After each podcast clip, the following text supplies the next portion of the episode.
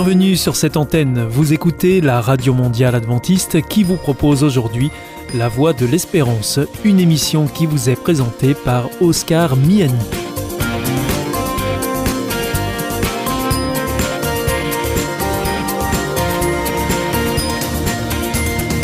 C'est avec grand plaisir que je vous retrouve sur notre antenne. Encore une fois, soyez les bienvenus à l'écoute de La Voix de l'Espérance, notre émission quotidienne de 30 minutes qui vous est présentée par Oscar Miani. Merci de votre fidélité à ce rendez-vous. Je vous rappelle que vous pouvez nous écouter sur cette antenne ou bien en podcast ou encore avec votre téléphone. Aujourd'hui au programme Parole solidaire, un moment d'information humanitaire avec ADRA, l'agence de développement et de secours adventiste, et pour conclure cette émission, vous retrouverez un moment de témoignage avec C'est vous l'histoire.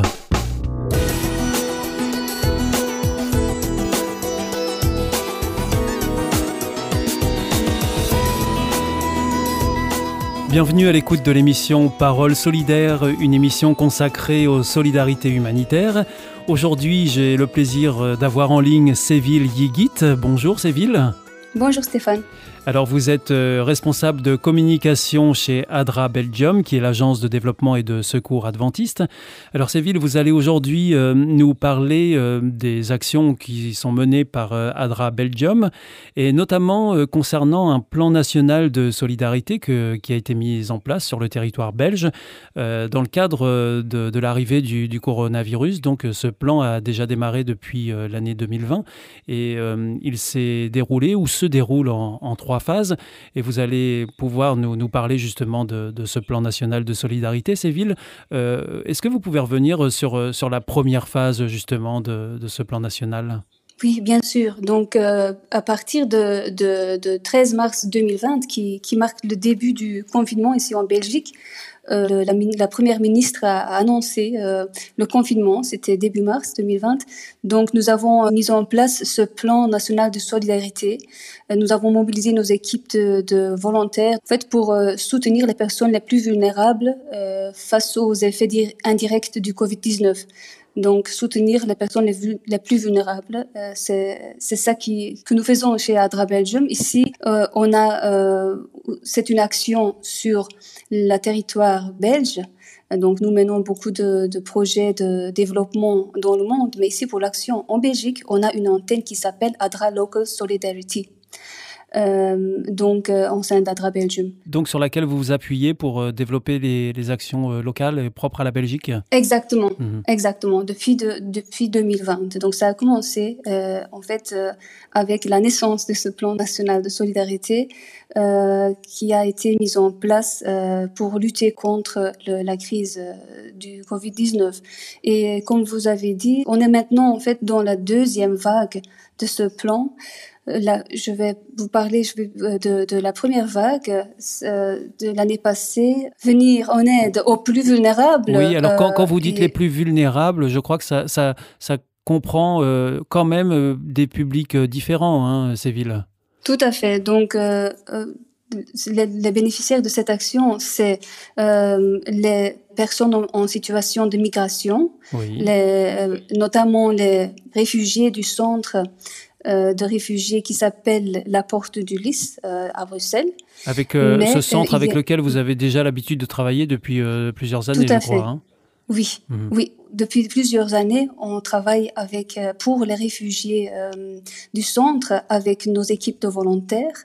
mais ici, nous, nous nous avons renforcé en fait notre soutien parce qu'il y avait un grand besoin.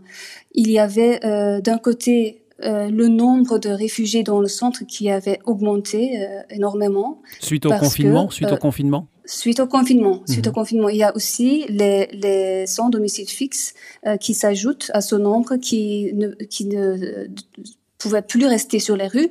Donc il y avait une augmentation du nombre et une augmentation et une augmentation du des besoins parce que avant nous nous, nous faisions avant, c'était un soutien euh, alimentaire les soirs, donc des, préparations de repas euh, dans la soirée.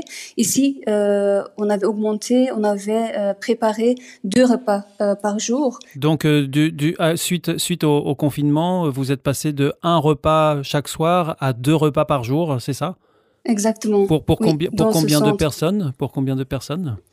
En fait, euh, on a préparé euh, en total, euh, dans ce, cette première phase, 3850 repas.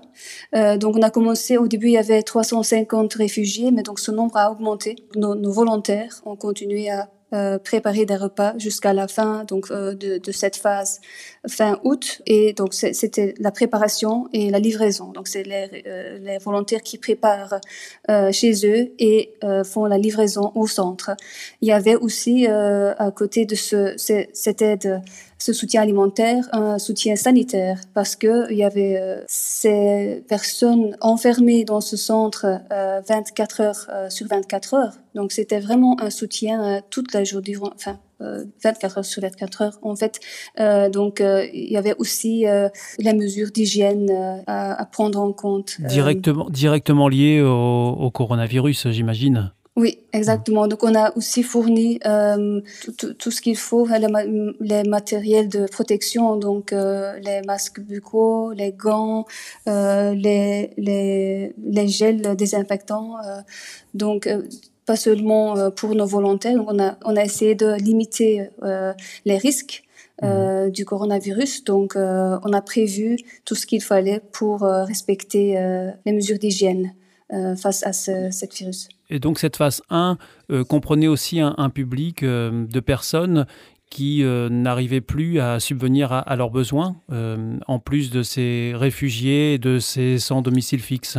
Tout à fait, tout à fait. Donc nous avons mobilisé nos équipes de volontaires également pour les personnes euh, sans revenus, les familles en difficulté financière. C'est souvent via euh, nos volontaires que les familles ont besoin de nous contacter. Et voilà, comme ça, avec le responsable ADRA de chaque, euh, chaque groupe de volontaires, on aide de, ces familles en fonction de leurs besoins, en fait. Là, c'est plutôt avec des colis alimentaires. Donc, on va pas préparer des, des, des, repas comme dans le centre, mais ici, c'est euh, avec des colis alimentaires euh, pour aider les, les familles euh, en difficulté, sans revenus ou en difficulté financière, ou les personnes isolées, souvent des, personnes âgées qui euh, qui peuvent plus sortir euh, de chez eux à cause du confinement. Alors donc ça, ça euh, Séville, c'était euh, la phase 1. Et puis euh, vous avez enclenché à, à partir de la rentrée euh, de septembre 2020 sur une deuxième phase qui en quelque sorte était euh, la, continu la continuité euh, de la phase 1. Mais vous avez élargi encore votre aide à, à d'autres publics hein, et à un public en particulier qui est celui des étudiants. Oui, mais avant de passer à la, à la deuxième vague, il y a aussi un, un composant important à la vague 2 oui. qui est l'accueil l'accueil euh, des sans domicile fixe dans d'autres euh, centres de confinement parce qu'il y en avait, enfin ça suffisait pas ce, ce, ce, ce centre de réfugiés. Euh, il y a eu des, hôtels qui ont ouvert leurs portes aussi. Donc nous, à Drabelgium, on a contribué à l'ouverture et à la gestion de, ces centres de, confinement qui ont euh, quand même logé euh, plus de, de 800 euh, personnes. Donc ça, c'est aussi euh, important à mentionner. À souligner, et, oui, tout à et fait. Puis, et après, comme vous, comme vous dites, euh, on a très bien constaté euh, que voilà, il y avait une deuxième vague. Euh, la crise s'arrête pas ici, donc on a ajouté un nouveau cible qui est notamment les étudiants, qui sont selon des études qui ont été faites. il y a plus de, de, enfin plus ou moins 30% des étudiants qui n'ont plus la possibilité de payer leurs frais scolaires, leur, leur loyer, leurs leur frais de santé, nourriture. Donc, euh, on, a, on a en fait continué notre soutien alimentaire, euh, mais axé sur les étudiants. Et encore une fois, euh, c'est pour les étudiants et pour, comme pour les familles en difficulté, ils peuvent nous contacter directement. Mais ça, ça passe aussi souvent avec, via les, les volontaires. Jusqu'à maintenant, c'est toujours en cours. On a eu plus ou moins 30 euh, demandes comme ça euh, de, des étudiants et des personnes en difficulté pour euh, avoir de l'aide alimentaire. Donc voilà, ça, ça c'était la phase 2 qui a été élargie aux, étudiants. Et puis vous avez un objectif, c'est de passer à une phase 3 où là, il y a un, projet innovant par rapport à ce que vous avez fait jusqu'à maintenant. Oui, tout à fait. En fait, on continue notre soutien aux, familles en besoin, aux, étudiants. Donc ça, ça, ça continue. Mais on voit maintenant que on arrive à une période où le, la crise sanitaire commence à disparaître entre guillemets, euh, mais euh, ça ne veut pas dire que la crise économique, qui est en fait un effet de, de, de cette crise, euh, de cette pandémie, euh, ça ne veut pas dire que ça va s'arrêter vite. Donc, on, on, c'est clair qu'il y a une crise économique, et il y a une un besoin continu euh, de, de, soutien alimentaire. Donc, ici, euh, notre soutien alimentaire 3.0, si vous voulez, c'est une, une nouvelle démarche innovante qui s'appelle The Social Food Truck. Donc un, food truck social en français ou dans, dans l'ordre français. Oui, oui, exactement, c'est ça. D'accord. Donc, un, euh, camion, c'est un camion qui propose des repas à emporter dans la rue, en fait. Oui, exactement, c'est ça. Donc, on est en train de, de, de de préparation, euh, de, on recherche, on, a déjà contacté des partenaires, donc il y aura euh, beaucoup de partenariats aussi. Euh, on a déjà eu euh, du soutien financier aussi pour acheter, pour, pour acquérir euh, le, le food truck, euh, le camion. donc il y a toute une série de, de, de, préparations à faire encore, mais on est plein dedans. et le but c'est de, de vraiment démarrer à la rentrée septembre et les bénéficiaires sont euh, toujours plus ou moins les mêmes. Hein. Donc, euh, en fait, ce social food truck, durant la journée, euh, il y a un composant commercial et dans les soirées, c'est l'action sociale. Donc, euh, donc, ces, villes, ces, villes, ça veut dire que euh, quand vous dites euh, une composante commerciale dans la journée, ça veut dire que des repas seront vendus dans la journée à tout le monde, tous ceux qui veulent acheter et se nourrir. Et puis le, soir, avec les bénéfices, vous pourrez proposer des, des, repas gratuits aux, aux, personnes démunies. Voilà, c'est ça. Donc, durant la journée, euh, ce serait aussi possible de mettre ce, ce food truck en disposition, par exemple via des groupes de volontaires qui pourront utiliser ce food truck pendant des événements. Durant la journée, ce food truck serait disponible pour des groupes de volontaires. Et durant la soirée, euh, ce serait plutôt pour offrir l'aide alimentaire euh, aux réfugiés, aux autres personnes euh, euh ont besoin de, de son domicile fixe. Donc à vocation sociale. Oui, mais aussi donc toujours pour les étudiants qui, qui sont, ont besoin d'aide. Les plus vulnérables toujours en fonction des besoins, en, en fonction de l'évolution en fait de, de cette Alors Séville, nous arrivons euh, à, la fin de, notre émission de, Paroles solidaires. Euh, je voudrais juste euh, vous demander si les auditeurs souhaitent soutenir vos projets, vos actions que vous menez sur le territoire belge, comment ça se passe?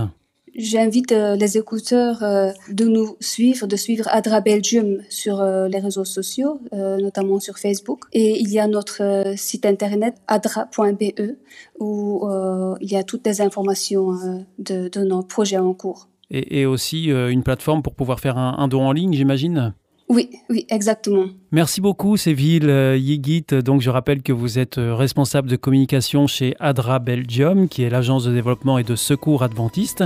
Euh, on se retrouvera bientôt pour une prochaine émission avec d'autres sujets, j'imagine. Je vous dis au revoir et, et à bientôt. À bientôt.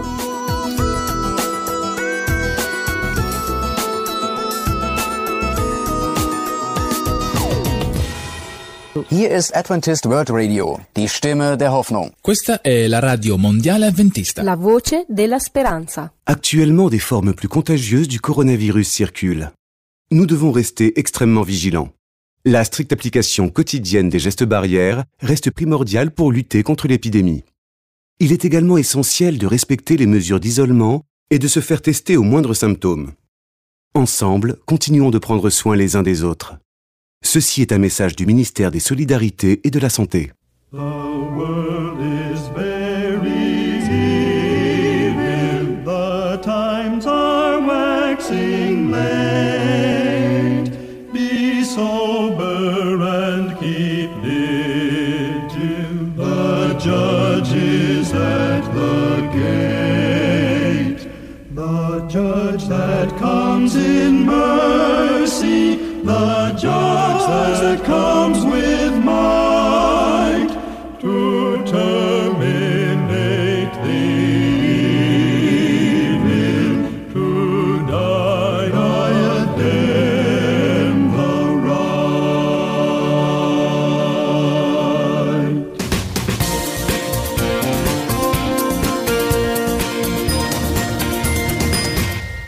Toujours à l'écoute de la Radio Mondiale Adventiste et ici c'est la Voix de l'Espérance et vous êtes en compagnie d'Oscar Miani.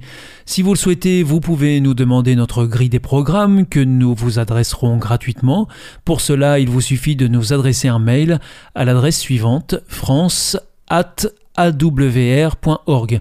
En ce qui concerne nos coordonnées postales, c'est IEBC, la Voix de l'Espérance, boîte postale 100 77 193 Damary Lélis, CEDEX.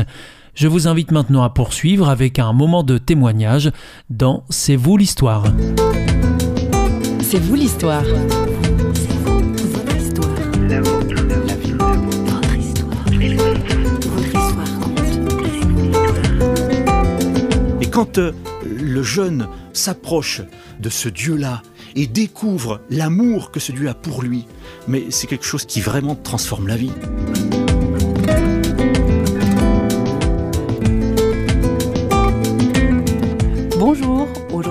C'est vous l'histoire, nous allons passer un instant avec Christian Puiroux.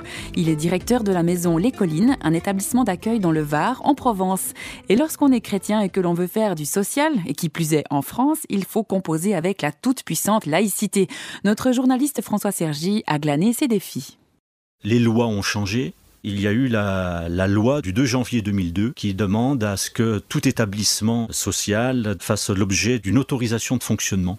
Finalement, comment intégrer notre association, notre structure, notre lieu d'accueil dans cet environnement social, laïque, tout en gardant quand même ses valeurs Parce que le souci, finalement, des administrateurs, c'était de dire mais on va finir par y perdre notre âme.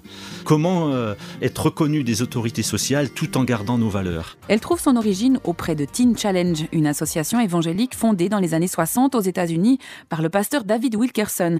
Mais oui, vous savez, le film La Croix et le Poignard, eh bien, c'est l'histoire de sa vie. Un toxicomane devenu pasteur. Eh bien, l'association, qui a fait des émules en France, est à l'origine de Teen Challenge. Elle travaillait sans l'agrément des autorités publiques, mais avec Christian Puiroux, les choses ont évolué. C'est le fruit d'une véritable vocation. C'est en 89, bah, je me trouvais euh, avec mon épouse, on, priait, et puis là j'ai eu comme une, révélation, quelque chose qui vient dans mon cœur euh, avec une force, et cette pensée qui, est là en moi pour dire euh, tu vas travailler parmi les jeunes, les jeunes qui sont en errance, qui sont en exclusion, dans la toxicomanie, et à ce moment-là j'avais commencé ma formation d'éducateur, et c'est comme ça que c'est venu. Bon, entre ce moment où j'ai eu cette pensée-là forte qui est venue sur mon cœur et le moment où je suis venu en 2003 à l'association AC3 aujourd'hui, euh, bon, 14 ans il s'est passé, 14 ans euh, de formation, de préparation. J'ai pu terminer ma formation d'éducateur, j'ai eu une formation pastorale, euh, j'étais en contact avec des gens dans des situations toujours pas faciles, mais j'ai énormément appris. C'est une période d'apprentissage et je crois autant de Dieu que Dieu peut mettre quelque chose sur le cœur de quelqu'un, mais ça ne veut pas dire pour ça qu'il faut partir tout de suite. Vous savez, c'est comme euh, la pensée que Dieu a mis dans le cœur d'Abraham, quitte ton pays et va vers le pays que je te montrerai. Ça s'est pas fait du jour au lendemain, il s'est passé des années, hein, mais il y avait cette pensée qui l'animait. Dieu, tu me conduis vers ce pays promis. C'est comme ça, quand Dieu met quelque chose sur un cœur, ça nous tient, malgré les épreuves, les difficultés, il y a un objectif et Dieu nous permettra de l'atteindre.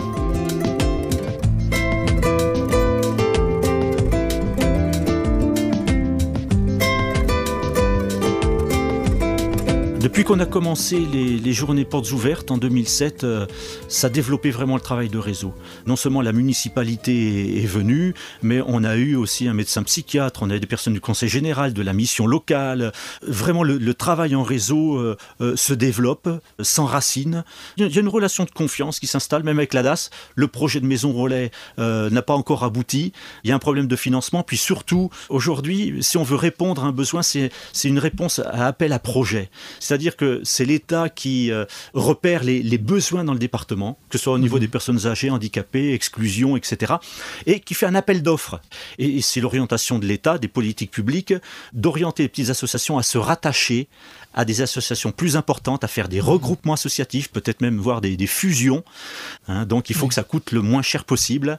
Et, et c'est sûr qu'une petite association comme la nôtre aura beaucoup de difficultés à s'aligner euh, sur le plan technique, sur le plan euh, humain, sur le plan financier, avec des associations qui sont, Des qui sont bien développées, qui ont plusieurs euh, structures d'accueil, même euh, sur le plan national.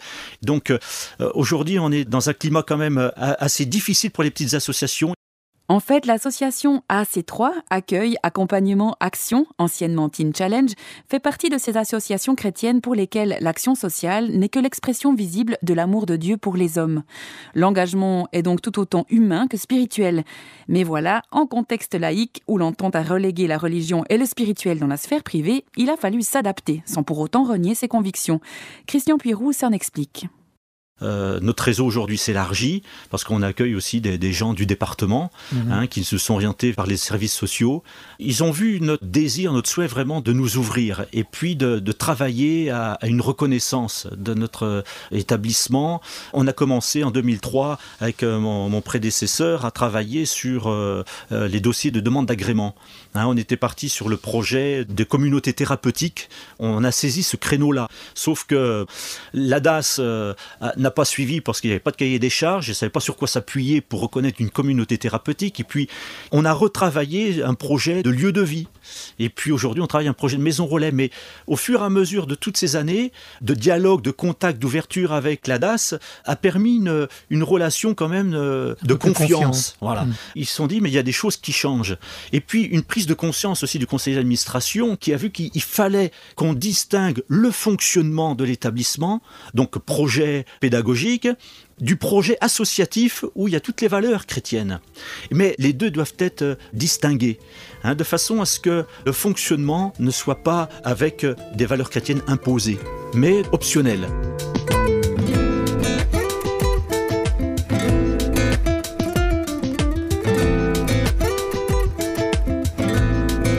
Vous dites, vous l'écrivez, que ces valeurs euh, fortes chrétiennes euh, sont des valeurs citoyennes. Elles- on n'a Tout à pas opposé. Un chrétien n'est pas un, un mauvais citoyen. Enfin, Mm. je veux dire, euh, il n'y a pas de menace. Eh ben, non, non, Pas il n'y a pas de menace. L'État pas se sentir menacé. Au contraire, le chrétien, il est quand même avec une responsabilité, c'est de témoigner de l'amour de Christ envers son prochain. Donc, quand Jésus dit l'amour est l'accomplissement de toute la loi. Et quand euh, on est animé de cette pensée-là, on va pas faire de mal à son prochain, on va pas lui mentir, on va pas le voler, on va pas euh, commettre adultère, on va pas. Vous voyez, on va accomplir la loi. Pourquoi? Parce que l'amour de Christ est dans notre cœur. Le chrétien, il recherche que l'intérêt des gens qui l'entourent. D'ailleurs, vous, vous citez la charte de votre association, euh, cette parole de Jésus hein, qu'on trouve dans l'évangile de, de Matthieu et Luc. Oui. Faites pour les autres tout ce que vous voudriez qu'ils fassent pour vous. Ça, Mhm. je pense que un musulman, un juif, un athée pourrait être d'accord avec Oui, cette parole. tout à fait, hein. bien sûr. Christian Puiroux et son équipe investissent non seulement dans l'encadrement social des jeunes qu'ils reçoivent, mais dans le respect de leur liberté, ils sont aussi attentifs aux besoins de leur âme. Euh, Finalement, les valeurs chrétiennes sont un plus. Nous, on est content d'aider les jeunes à, repartir dans la vie, à retrouver du travail. Euh, On, sait que d'autres établissements non chrétiens font aussi la même chose. Et je dirais, mais le plus que nous, nous avons, c'est quand même ce qu'on va véhiculer dans nos valeurs chrétiennes. On peut aider quelqu'un à ne plus boire. Et je dirais que c'est encore mieux quand euh, il a trouvé un but à sa vie, un but spirituel. Et quand un jeune découvre vraiment ce que c'est que la foi, que c'est pas un système religieux, on croit dans une personne qui est vivante, qui est à notre écoute et qui peut nous aider. Et quand euh, le jeune s'approche de ce Dieu-là et découvre l'amour que ce Dieu a pour lui, mais c'est quelque chose qui vraiment transforme la vie et qui donne un sens, qui donne un objectif. Et, c'est vrai que là, euh, la personne tient la route?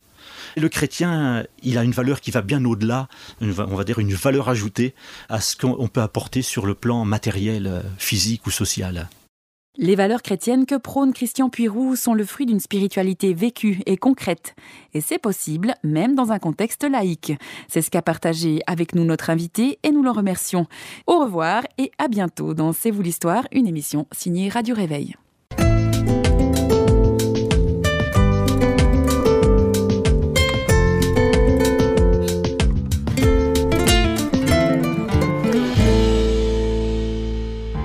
Sentez isolé, désorienté, perdu, en recherche?